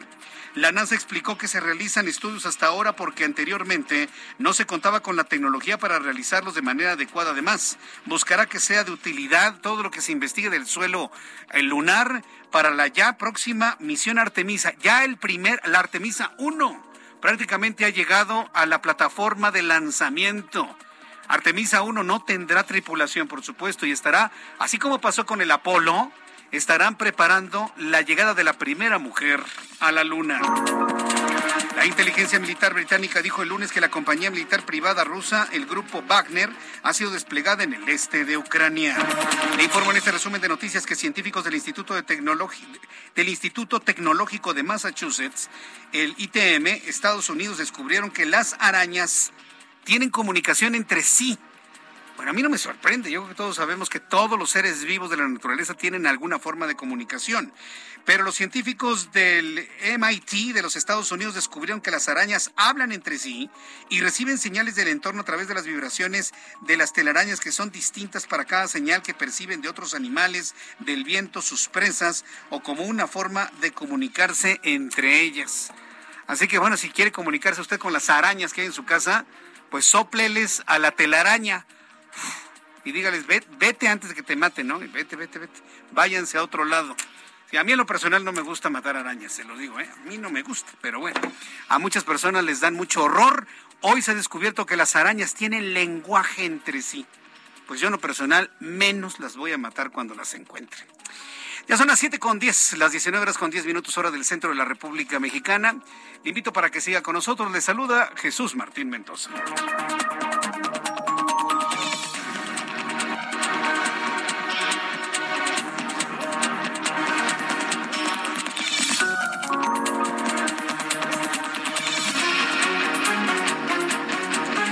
Son las siete con once, las siete con once, hora del centro de la República Mexicana. Vamos con nuestros compañeros reporteros urbanos, periodistas especializados en información de ciudad. Daniel Magaña, me da mucho gusto saludarte. Bienvenido, Daniel. ¿En dónde te ubicamos a esta hora de la tarde? ¿Qué tal, Jesús Martín? Saludamos con agrado. Bueno, nos ubicamos en la zona sur de la ciudad. Es que estos días, en especial el día de hoy, bueno, pues ha sentido mucho calor aquí en la capital del país.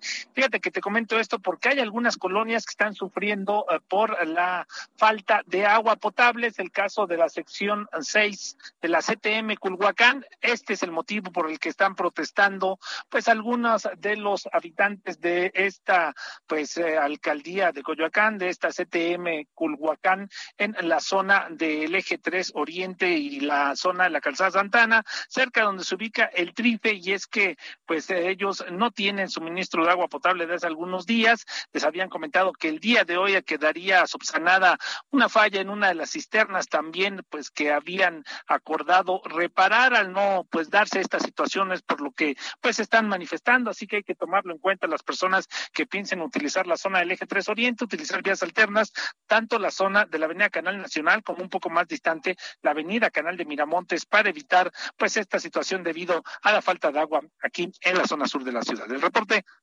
Muchas gracias por la información, Daniel Magaña. Continuamos Gerardo Galicia, gusto en saludarte. ¿En dónde te ubicamos a esta hora de la noche?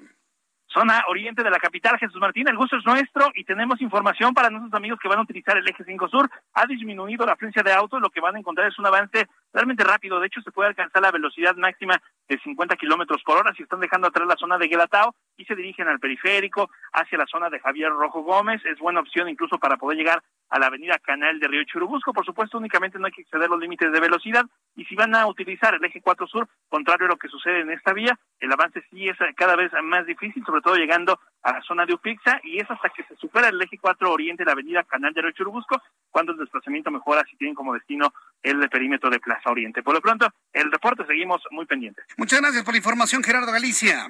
Hasta luego. Hasta luego, que te vaya muy bien. Son las siete con trece, las siete con trece horas del centro de la República Mexicana. Oiga, ¿qué pasó en Cancún, en el aeropuerto internacional de Cancún? Imagínese, está usted en el aeropuerto, está usted documentando sus maletas, está usted formado para subirse el avión, está sacando su ticket de estos, de, de las máquinas eh, o de los cajeros donde le dan su pase de abordar y de repente escucha unos ruidos que parecen balazos. ¿Qué es lo que haría usted? Salir corriendo. La estampida fue impresionante en medio de gritos, de llantos de niños, de mujeres, de gritos de hombres. Eh, protéjanse, balacera, los policías corriendo. Una verdadera locura en el aeropuerto de Cancún, Quintana Roo. Y lo que ha informado la fiscalía es que, es que se cayeron unos, unas estructuras publicitarias. ¿Cómo la caída de unas estructuras publicitarias puede causar semejante locura, desesperación y miedo en un aeropuerto internacional? Entramos en comunicación con Alejandro Castro, nuestro corresponsal en Cancún, Quintana Roo, quien nos tiene todos los detalles de lo ocurrido el día de hoy en ese aeropuerto. Adelante, Alejandro. ¿Qué tal? Muy buenas tardes, Jesús Martín. Un saludo a todo el auditorio. Efectivamente, el Grupo Aeroportuario del Sureste y la Guardia Nacional, en un comunicado conjunto, descartaron que hayan ocurrido detonaciones de arma de fuego en el Aeropuerto Internacional de Cancún. Luego de concluir con las investigaciones sobre los eventos reportados, se tuvo como resultado que fue una falsa alarma producida por la mala interpretación de algunos usuarios al escuchar un ruido estridente producido por la caída de tres letreros tipo totem de aproximadamente 50 kilos cada uno al ser em-, empujados inadvertidamente por otro usuario que se apresuraba a salir a la puerta de embarque. Esto es lo que dice el comunicado que publicaron el Grupo Aeroportuario del Sureste y la Guardia Nacional. La caída de dichos letreros, según la versión de las autoridades, provocó la difusión de boca en boca de varias versiones, dijeron todas infundadas. No obstante, esto ocasionó la activación de los protocolos de emergencia y la evacuación de la Terminal 3. Las operaciones fueron suspendidas por aproximadamente 15 minutos. Lucio Hernández, titular de la Secretaría de Seguridad Pública de Quintana Roo, refirió también que no se encontraron cartuchos percutidos ni tampoco personas lesionadas. En los videos, como bien comentabas, difundidos a través de redes sociales, se observó a las personas correr desesperadamente para evitar los impactos de las supuestas balas. Es la información que tenemos desde Quintana Roo, Jesús Martín. Bien, bien pues estaremos ya todo tranquilo en el aeropuerto entonces. Así es, ya se encuentran todas las operaciones, eh, todos los vuelos eh, circulando de manera normal. Bien, muchas gracias por esta información. Gracias, buenas tardes. Gracias, Alejandro Castro, allá Cancún, Quintana Roo. Vaya susto, insisto, ¿eh? Es el miedo, la crispación, el temor a estar en medio de una balacera en un lugar tan importante como una, un aeropuerto internacional. Ese sí es internacional de Cancún, ¿eh? Además está es importante ese aeropuerto. Bien, cuando son las 7 con 16, eh, las 19 horas con 16 minutos, bueno, del, del avionazo, bueno, de la avioneta que cayó sobre un centro comercial en Temixco, súbale el volumen a su radio. Tengo contacto en estos momentos con Uriel Carmona. Él es fiscal general de justicia del estado de Morelos, a quien le agradezco estos minutos de contacto con el Heraldo Radio. Estimado señor fiscal Uriel Carmona, bienvenido al Heraldo. Buenas noches. Buenas noches, Jesús. A tus órdenes, como siempre. ¿Se tiene alguna información de qué fue lo que provocó la caída de la aeronave sobre este centro comercial en el municipio de Temisco, Morelos? Sí, por supuesto que sí. Fíjate que está muy cerca de nuestras oficinas el lugar del hecho. Tuve la oportunidad de, de conducir las investigaciones personalmente. Me constituí en el lugar del, del accidente y bueno, lo que tenemos ya corroborado legalmente es la pérdida, desgraciadamente, de la vida de tres personas, eh, dos, dos eh, mujeres y un hombre, y salva la vida un masculino que está eh, con lesiones graves, ya fue trasladado vía aérea a un hospital a la Ciudad de México. El, el avión se impactó en una tienda de autoservicio en la calle de Emiliano Zapata de la colonia Pueblo Viejo de Temisco. Temisco es una es un municipio conurbado al sur de la ciudad de Cuernavaca y el impacto fue en una tienda de autoservicio Bodega Horrera. Afortunadamente no hubo daños eh, a, a, personas, no hubo lesionados ni pérdida de vida de, de gente que estuviera en tierra. Cayó en un supermercado y afortunadamente no hubo lesionados por este accidente. Ahorita el agente de periciales me explicaba que el accidente se debió a la pérdida eh, de la velocidad del, del aparato de esta aeronave que es un eh, bimotor de vehícula eh, mexicana, perdón, de matrícula mexicana en aproximación para aterrizaje al aeropuerto de Cuernavaca. Sin embargo, la razón de la pérdida de la velocidad de esta aeronave todavía no se explica eh, pericialmente. Estamos en espera de que en las próximas horas Aeronáutica Civil pues tenga cuando menos datos preliminares si se trató o no de una falla mecánica o alguna alguna razón para esto. Eh, nosotros desde el Ministerio Público tenemos intervención pues por la pérdida desgraciadamente de vidas humanas y vamos a solicitar a las autoridades del aeropuerto pues las grabaciones de la comunicación de las últimas comunicaciones que haya tenido el piloto con torre de control para saber si estaba reportando alguna falla mecánica, pérdida de combustible, que es lo que pudo haber ocasionado, entre otras cosas, la pérdida de la velocidad. señor fiscal, ¿quiénes venían a bordo de la, de la avioneta? ¿Quiénes son? Son dos, eran dos personas eh, de la tripulación, un piloto y una femenina de copiloto, y dos pasajeros, también un hombre y una mujer. Solamente salva la vida el pasajero hombre, desgraciadamente dos, dos eh, mujeres y el piloto son quienes pierden la vida. Eh, la Fiscalía de Morelos realizó el levantamiento de los cuerpos y en este momento en tiempo real se están procesando la, la práctica de las necropsias de ley. Ya estamos en contacto con las familias y se están atendiendo pues con la celeridad que nos es posible en el servicio médico forense de la Fiscalía de Morelos. Correcto, bueno, pero digamos que son, son civiles, eran integrantes de, de, alguna organización, ¿no se sabe todavía? Eh, son, son personas civiles, eh, son eh, personas este, que tienen ya sus familiares, no se trata de autoridades, cuando menos no lo tenemos reportado así. No son autoridades. en, la, en, la, intervención, una vez que se da el accidente, pues nosotros nos apoyamos eh, con Sedena, Guardia Nacional, y eh, al interior del avión no se encontraron ningún indicio de que se transportara ningún tema que tuviera que ver con algo ilícito. Lo que tenemos corroborado es que se trata de un vuelo particular, un vuelo civil.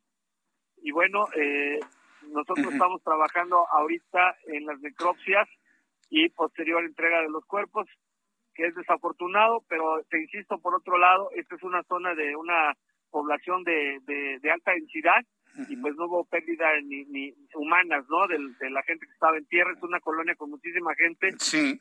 Tú podrás ver a las imágenes que, que tienen al alcance, pues que, hay, que es una colonia eh, popular muy, muy, muy grande. Sí, precisamente es lo que estaba viendo en los mapas. Sí, la, la, aeronave había despegado de Chilpancingo y su idea era aterrizar en el aeropuerto de Cuernavaca pues Temisco está más al norte, o sea, como que se pasó la aeronave, ¿no? Entonces, y además me llama la atención que no hubo fuego, ¿no? Al momento de caer eh, en la en la tienda de autoservicio, a la espera, a la espera de las pruebas periciales. ¿No cree usted que ahí hubo un problema de, de falta de combustible? No hay fuego. Pues mira, lo que me dicen las autoridades responsables de peritar ese tema, me dicen que no se descarta nada, pero será hasta que se pegan pues los audios de, de las comunicaciones que había con torre de control y bueno, eh, esperemos que la persona que está lesionada se recupere y nos pueda brindar una declaración. Ahorita nosotros estamos trabajando en la parte forense y, y yo creo que en las próximas horas em, empezará a fluir eh, con mayor agilidad la, la información pericial.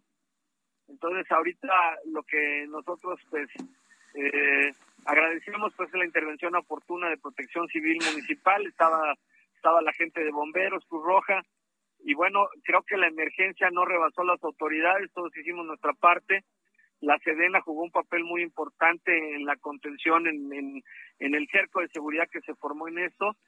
Y, y, bueno, pues ahorita lo que tenemos que hacer pues es eh, recabar la información eh, pericial y documental, pues para establecer qué fue lo que ocasionó el accidente, pero ya con dictámenes periciales firmados por los expertos. Correcto, pues estaremos a la espera de ello, señor fiscal. Yo le agradezco mucho el que me haya tomado la llamada telefónica aquí en el Heraldo y conocer de la misma autoridad. Y mire, interesante que usted mismo encabezó las investigaciones en el lugar por las cercanías del accidente a las oficinas de la Fiscalía de Justicia de Morelos, Uriel Carmona se hace el esfuerzo cuando se puede estar eh, presente en, todo tipo de hechos. Sin embargo, pues somos una fiscalía em, em, emergente, no estamos estamos creciendo poco a poco, pero estamos haciendo lo que nos toca. Correcto. Bueno, pues estaremos muy atentos de más datos que se generen en esta investigación. Muchas gracias, Uriel. Te agradezco. Saludos al auditorio. Gracias, fiscal. Que le vaya muy bien. Es el fiscal de justicia de Morelos, Uriel Carmona, con las primeras declaraciones son las primeras informaciones ya de la autoridad investigadora de los hechos con la caída de esta aeronave en donde pierden la vida tres personas. Tres personas. Era la mujer copiloto, la este, dos mujeres, la mujer, eh, el piloto, la copiloto y la mujer del acompañante que iba en la aeronave. Solamente hay un sobreviviente de las cuatro personas que iban a bordo del, de la avioneta el hombre está grave, está estable, está grave, pero finalmente se le está atendiendo y bueno, pues estaremos muy atentos de, todo lo que arroje la investigación civil. No se trata de autoridades, ya, estaremos eh, en conocimiento de quién, quiénes iban a bordo de esta aeronave. Son las 7.24, las 7.24 hora del centro de la República Mexicana. Gracias por sus eh, comunicaciones. Le agradezco infinitamente eh, todo lo que usted nos está mm, informando también. Después de los anuncios, ya que estamos hablando de aviones, le voy a platicar una que no la va a poder usted creer. El gobierno de Andrés Manuel López Obrador va a rentar el avión presidencial que ni lo ha vendido, ni lo entregó a los ganadores de la rifa, nada de nada. Bueno, va a rentarlo para bodas, para 15 años y para eventos sociales privados. La argumentación del presidente es que hay que sacar dinero para mantenerlo, así como usted lo escucha. Como no lo han podido vender y hay que pagar pues, hasta el lavado del avión, hay que lavar el coche, ¿no? Pues entonces van a tener que rentarlo para la boda, los 15 años, para el evento particular. Buenos anuncios y le platico de esto. Le invito para que me dé sus comentarios. Regreso enseguida en el Heraldo Radio. Escuchas a Jesús Martín Mendoza con las noticias de la tarde por Heraldo Radio, una estación de Heraldo Media Group. Heraldo Radio, la HCL se comparte, se ve y ahora también se escucha. Con rebajas de Walmart, disfruta cuaresma a tu manera. Totopos para chilaquiles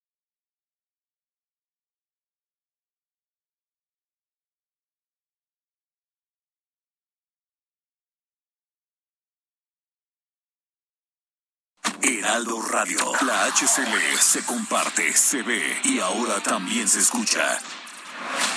Escucha las noticias de la tarde con Jesús Martín Mendoza. Regresamos.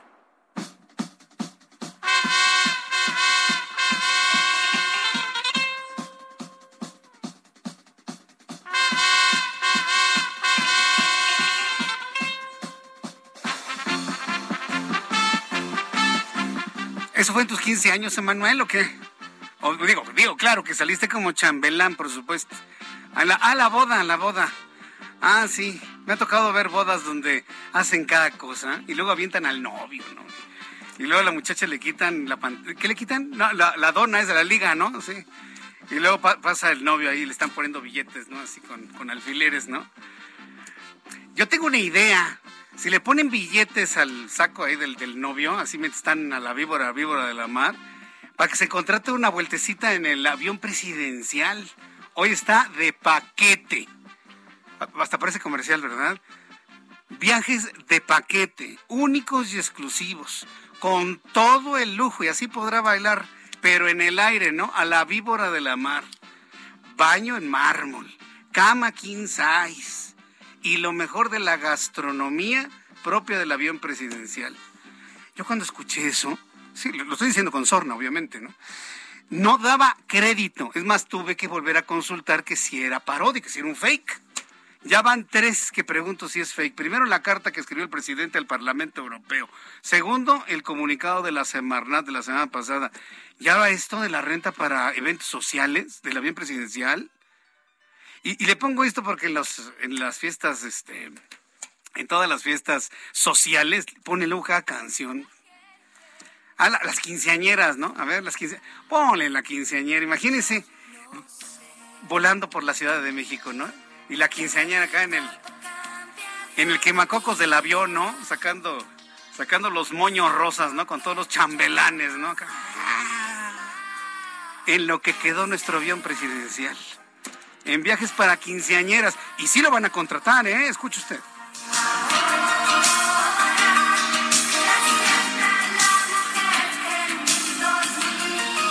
¿Saben qué? Ya nada más nos queda reír en este país. Ya, reamos, pues. No, lo puedo creer. Gracias por los recuerdos, ¿eh? Sí te fuiste a la raíz, ¿eh, Angelito? Te fuiste a la raíz con la quinceañera. Bodas, quince años, no sé qué otro tipo de cosas, convenciones yo creo, ¿no? Ah, pues es una buena idea, señor director de alguna empresa que me escuche, quiere agasajar a sus a sus directores locales, hágale convención en el avión presidencial. Les da usted una vuelta si se va en el avión presidencial a... Ah, ¿sabes qué? A lo mejor a ver si lo podemos rentar para ir a Qatar, ¿no? Así todo un grupo de amigos, ¿no? Lo rentamos, vamos a Qatar, vemos el Mundial y nos regresamos en el avión presidencial. Para ese tipo de cosas terminó funcionando un avión que debería estar destinado para el transporte del primer mandatario mexicano un presidente que entiende tener un avión presidencial como un asunto de lujo y no como un asunto de una necesidad internacional de un representante de un país. Entonces, son, son los conceptos malentendidos, ¿no? Verdaderamente increíble. Hoy el presidente de la República, Andrés Manuel López Obrador, anunció que el avión presidencial, que no lo han podido ni vender, ni lo han podido entregar en la rifa, que fue todo un, cuento ahí nada más que nunca ocurrió, se va a rentar para eventos particulares, con el objeto de hacer viajes turísticos para fiestas particulares, y obviamente se entiende los 15 años, las bodas y demás. Digo que como es tan extravagante y lujoso, no se ha podido vender ni la, ni la ONU puede hacerlo. Por ello se decidió mejor rentarlo para fiestas como bodas y para 15 años o algún otro festejo. Por lo pronto se ubicará en el nuevo aeropuerto que se actualizó allá en la base militar de Santa Lucía. ¿Quiere usted escuchar como lo dijo el presidente? Por si no me cree y sigue pensando que lo que le estoy diciendo es una mala broma. No, no, no, no, no, no, no. Escúchelo usted.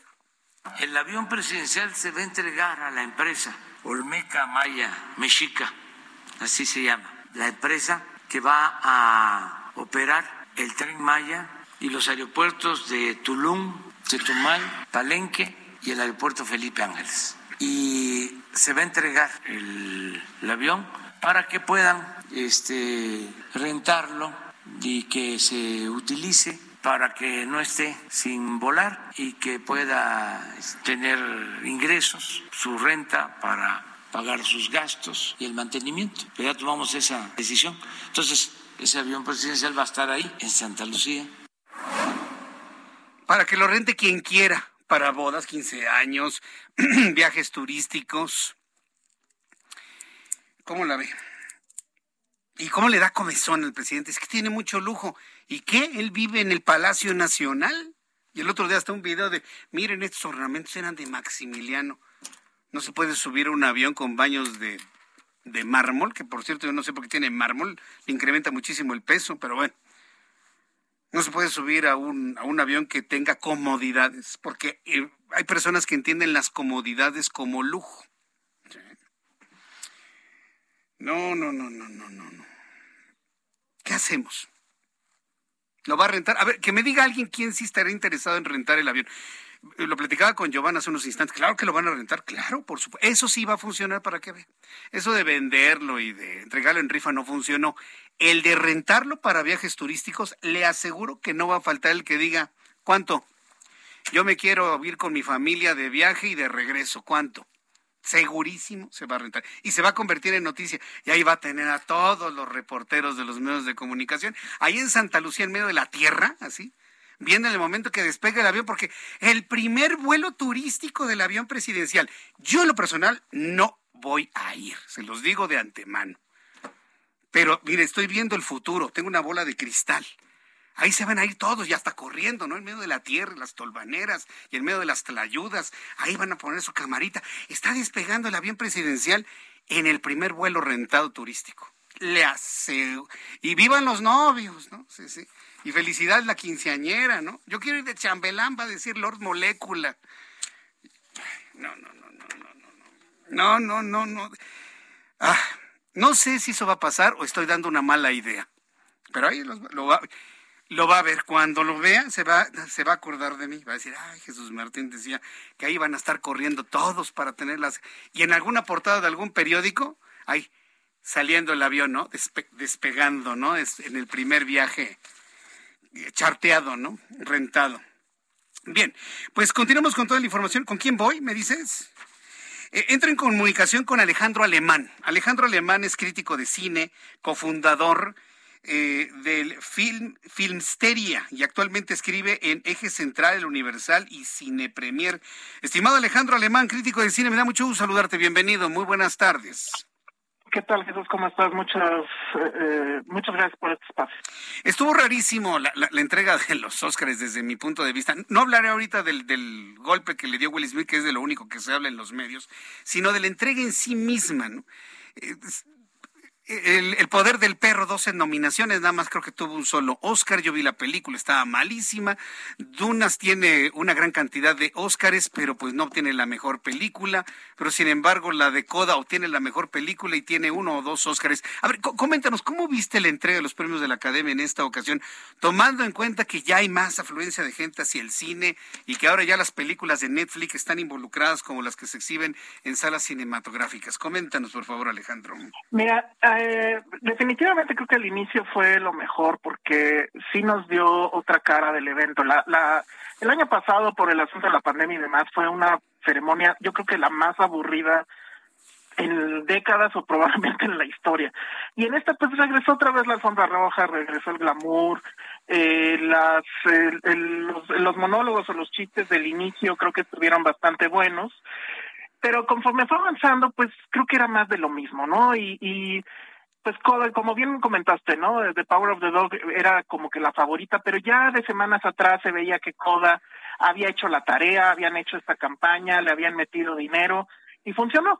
Entonces, pues hace mucho que la academia ya renunció a premiar al mejor cine y entonces, pues bueno, se, quedan con este asunto de premiar al cine que tiene mensaje, que habla, en este caso de Coda, pues de, de una comunidad pues sí, marginada obviamente y que necesita más visibilidad como son este, las personas sordas, pero bueno, sí tiene todas las mejores intenciones y es muy bonita, pero definitivamente no es la mejor película de todas las que estaban nominadas. No, no, no es la mejor, pero sí como que ha cambiado el criterio, ¿no? Algo había leído en el sentido de que ya se, eh, se, gana la mejor película el que tenga más puntos y no precisamente la mejor. ¿Cómo está este cambio en el criterio de la elección de, de los premios? Mira, en realidad no ha habido cambios, siempre ha sido así. Todas las todas las este, categorías son por votación directa, quien más eh, votos tenga gana. Pero en el caso de mejor película se hace un asunto que se llama como ponderación. Es decir, si tú vas a votar por la mejor película, no votas por una película y ya, sino que las tienes que poner en orden. Entonces pones en primer lugar, ah, bueno, pues yo creo que la, la mejor fue tal. Después de esa, pues pongo tal y tal y tal. Y así, y entonces tiene que ganar, la película que gane tiene que tener 50 más un voto. Entonces ahí lo que sucede es que probablemente Coda, y es lo más seguro que debe haber pasado, Coda debe haber estado en los lugares tres o, o, o cuatro o dos, pero con muchos votos.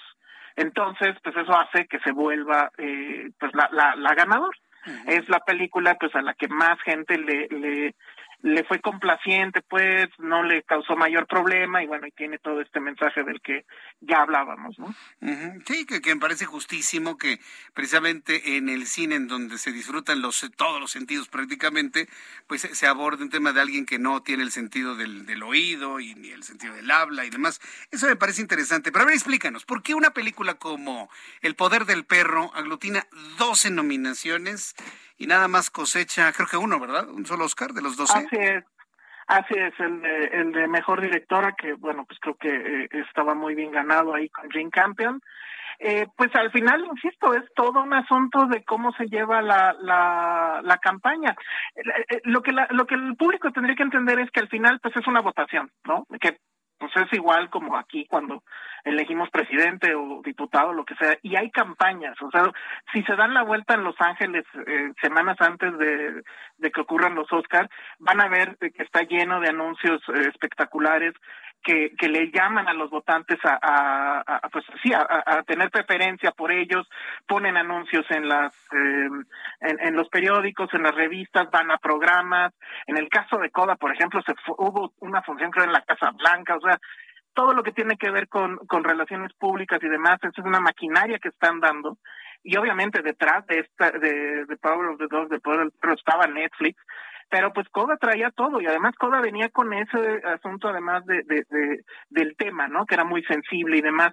Y, y bueno, y a mucha gente no le gustó de Power of the Dog, entonces a mí la verdad sí me gustó bastante, pero pues bueno, todo eso al final termina sumando o restando y es lo que hace que sucedan estas cosas. Y, y esa es la tragedia al final, ¿no? O sea, se trata de todo menos de cine. qué, qué, qué, duro lo que estás diciendo, porque pues yo entendía que pues, ver cine es ver cine, ¿no? Y este, en otro, en otro tipo de cosas. Muchos vamos al cine a divertirnos, ¿no? Y ya si, encontramos, si encontramos un mensaje adicional, pues bienvenido, ¿no? Ahora parece que ya se trata entonces de otra cosa. Es que los Oscars siempre han sido así, pues, es a lo que me refiero, ¿no? O sea, rara vez los Oscars se tratan realmente de cine. Y pues digo, y a, y a eso métele un escándalo como el que sucedió ayer y bueno, ya la verdad es que ya nadie le importó quién ganó ni nada, o sea, ah, todos ah. estaban en el en ese en ese asunto. ¿Cómo se llama esta película? Duna, Duna, que es una película de ciencia ficción. ¿Cuántos Oscars tuvo? Seis, ¿verdad? ¿Cuántos? Creo que sí, fueron seis o cinco. Básicamente se llevó todos los Oscars de que tienen que ver con cuestiones técnicas. Y la verdad es que está bien, o sea, el punto alto de esa película justamente era eh, lo técnico, lo visual, había una inmersión ahí increíble. Si la veías en IMAX, creo que era fabuloso eso. Pero, pues, lo que yo comento con, con Duna es que era una cosa que era demasiado de casi nada, ¿no? Había muchas cosas, pero no hablaba de casi nada. Y ya que cuando estaba por acabar y que se estaba poniendo bien, ah, es que viene la segunda parte. Y así, uy, bueno, pues a ver cuándo sale, ¿no?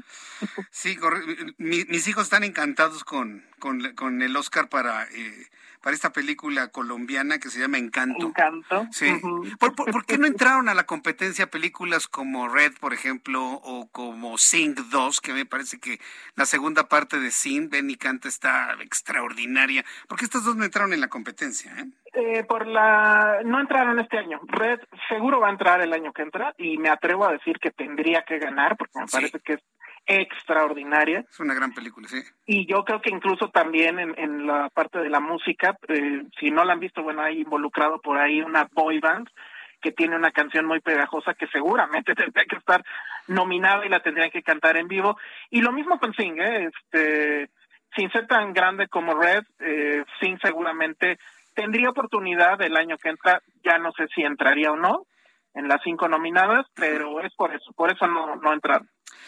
Pues la verdad estuvo muy interesante la, entrega como siempre, siempre todos los años hay cosas muy interesantes para poder analizar, pero lo que sí se convirtió verdaderamente único e insólito fue este momento en el que se le se levanta Will Smith a soltarle un golpe a este hombre que se llama Chris, eh, Chris Rock. Chris Rock. Chris Rock. Yo, no entiendo por qué el, no es la primera vez que los comediantes estadounidenses utilizan el, la tragedia humana o la tragedia de otras personas para hacer bromas y chistes bastante malos. Dijo Will Smith, ya basta de poner una cara de no pasa nada cuando te están insultando. Esa declaración de él, yo sí se la compro, ¿eh? porque siempre ha sido así, ¿no? Te, te insultan, te hacen algo y tú tienes que quedarte con una carita de no pasa nada. Pero aquí preguntarte, estimado Alejandro Alemán, ¿Fue real lo que ocurrió? Porque me siguen diciendo varias personas que lo vieron falso, que lo vieron como actuado, que en realidad no le ni siquiera le pegó fuerte.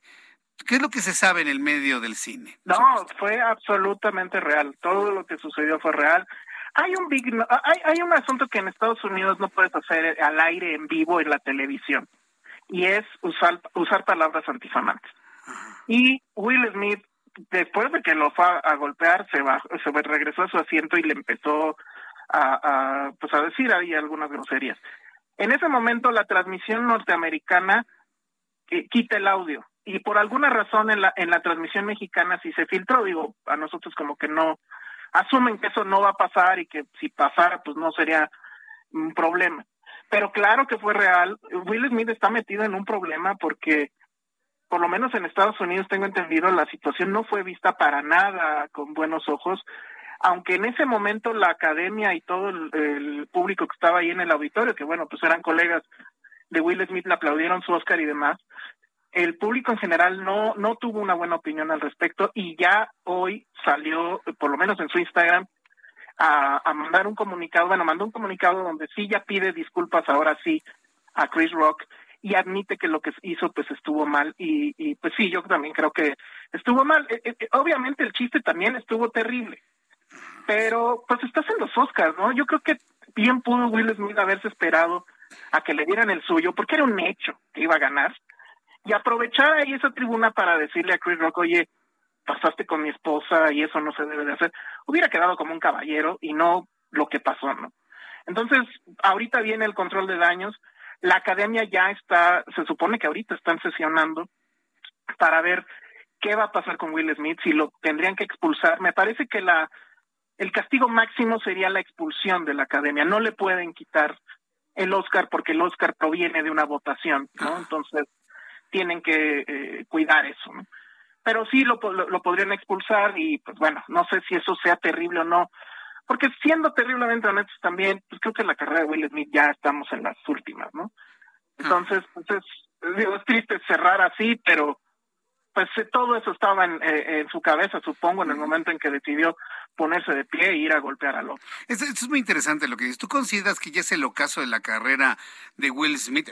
Tiene un Oscar por una actuación fenomenal, extraordinaria, pero ¿tú crees que ya no puede hacer como estos grandes actores, por, ejemplo, con un Tom Hanks, que por ejemplo avanzan los años y se reinventa y, y ya nada más oyes la voz de Tom Hanks y dices, lo quiero ver. A mí me pasa con Will Smith, yo veo una película que dice Will Smith y yo la veo, sé el tema que sea, nada más porque es Will Smith.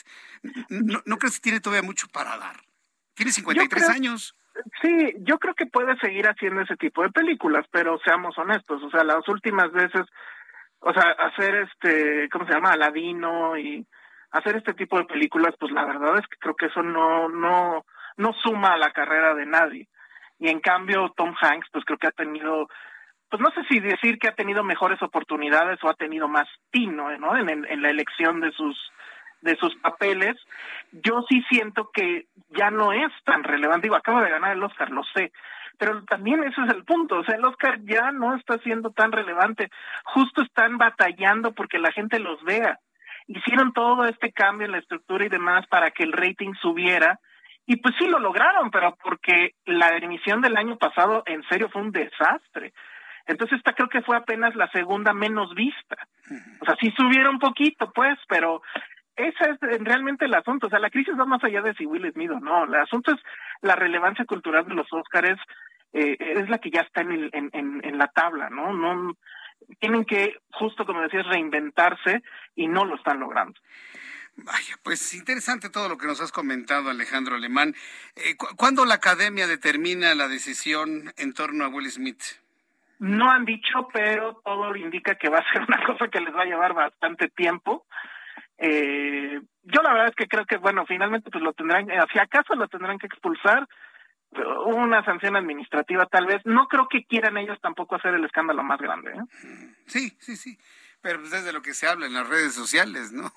Un, un cachetadón superó inclusive hasta el Oscar a la mejor película. Nadie habla de la coda, no, pues, es que ese momento fue totalmente disruptivo y a nadie le interesó. Todo el mundo estábamos en esta duda que me comentabas al inicio, ¿habrá sido real o no? Pero sí, sí es real, sí fue real, no fue un truco publicitario de nada, o sea, sería un asunto terrible si, si eso fuera este armado, pero no, no lo fue. Y, pues como les decía, Will Smith está en un problema, la academia está en otro problema, además de todos los que ya tenía. Y bueno, pues el show debe continuar. Sí, esperemos que continúe ya sin bromas a costa de la desgracia de los demás, ¿no? Por lo menos espero que eso quede para la siguiente entrega, ¿no? El año que entra. Sí, pues se van a tener que, supongo, medir otra vez en el asunto de si sí conviene o no tener presentadores. Recordemos, por ejemplo, que en, los Globos de Oro el humor también era muy, muy este, filoso, ¿no? Entonces, eh, pues no sé, los comediantes siempre se salen de, de, de script. Chris Rock, bueno, la academia ya dijo, lo primero que dijeron es Chris Rock se salió del guion. Ese chiste obviamente no estaba en el guion, no fue aprobado por nadie en la academia, pero pues vamos, o sea, los comediantes usualmente hacen eso. Entonces, pues no sé, a lo mejor la solución es otra vez regresar al esquema donde no hay presentadores y bueno. Eso, eso me gusta, algo más institucional. Híjole, porque por lo menos aquí en México el humor americano, pues como que no nos cuadra, ¿no? De repente ves a todos, ja, ja, ja, ja, ja, y ¿qué se ríen? ¿Qué, qué, les, ¿Qué les provocó tanta risa, no? Entonces, sí, no, como que a veces no nos cuadra el humor americano. Oye, muchas gracias por la información, Alejandro Alemán, por este análisis y estamos en comunicación para una oportunidad futura. Muchas gracias, Alejandro. Muchas gracias a ti eh, y al auditorio también. Gracias. Gracias, que te ve muy bien. Bueno, pues es lo que nos comenta nuestro crítico de cine, Alejandro Alemán. Está en un problema Will Smith. ¿Usted cree que lo corran de la academia?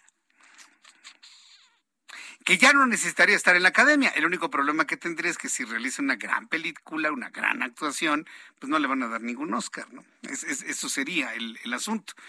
Yo pienso que van a tener que evaluar en la academia en función del negocio que todavía Will Smith represente para la cinematografía estadounidense.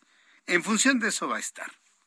Y alguna multita, algún pago, ya nos aclararon que no le pueden quitar el Oscar como una, como una sanción ejemplar. Pues como le digo, finalmente de eso es de lo que se habla actualmente prácticamente en todos lados. Y bueno, ya no hubo mayores repercusiones, ¿no? Que si Derbez y demás. Me ha tocado, por ejemplo, leer en las redes sociales gente que dice, ay, el Oscar para Derbez. Y otras personas que dicen, no, el Oscar lo ganó la película en donde Derbez tiene un papel secundario. Unos lo llaman extra, ¿no? O que tiene otro tipo de papel. Véalo como lo vea, pero finalmente esa es, la, esa es la verdad y esa es la realidad. Y estaba Derbez junto con todo el equipo de la, de la película recibiendo el Oscar a la mejor película. Bien, antes de concluir, decirle que la NASA, la Agencia Espacial de los Estados Unidos, pues está ya prácticamente listo para lanzar el primer Artemisa, Artemisa 1 que es la, la primera misión a la Luna, de regreso a la Luna, que llevará la primera mujer a la Luna. Y esto, bueno, pues todavía le faltan algunos meses, apenas se va a lanzar el primer Artemisa, que va a ser una, una misión completamente robotizada, nada absolutamente de seres humanos. Y bueno, finalmente ya se están analizando muestras lunares traídas hace 50 años para conocer finalmente a qué se van a enfrentar las, eh, las astronautas de Artemisa en los próximos meses. Antes de despedirnos rápidamente, me mandaste más información, ¿verdad? Déjame ver dónde está. Ah, informarle que la Fiscalía General del Estado de Michoacán informa sobre los avances de los actos de investigación emprendidos con relación a los hechos en Sinapecuaro. De los trabajos de investigación realizados, se logró determinar que a las 3 de la tarde se abrió el palenque y hacen toda una historia. Le platico mañana a las 2 por el 10. En televisión 6 de la tarde, Heraldo Radio. Hasta mañana. Esto fue Las Noticias de la Tarde con Jesús Martín Mendoza. Heraldo Radio 98.5 FM, una estación de Heraldo Media Group, transmitiendo desde Avenida Insurgente Sur 1271, Torre Carrachi, con 100.000 watts de potencia radiada. Selling a little or a lot? Shopify helps you do your thing however you cha-ching. Shopify is the global commerce platform that helps you sell at every stage of your business. From the launch your online shop stage to the first real life store stage, all the way to the did we just hit a million orders stage.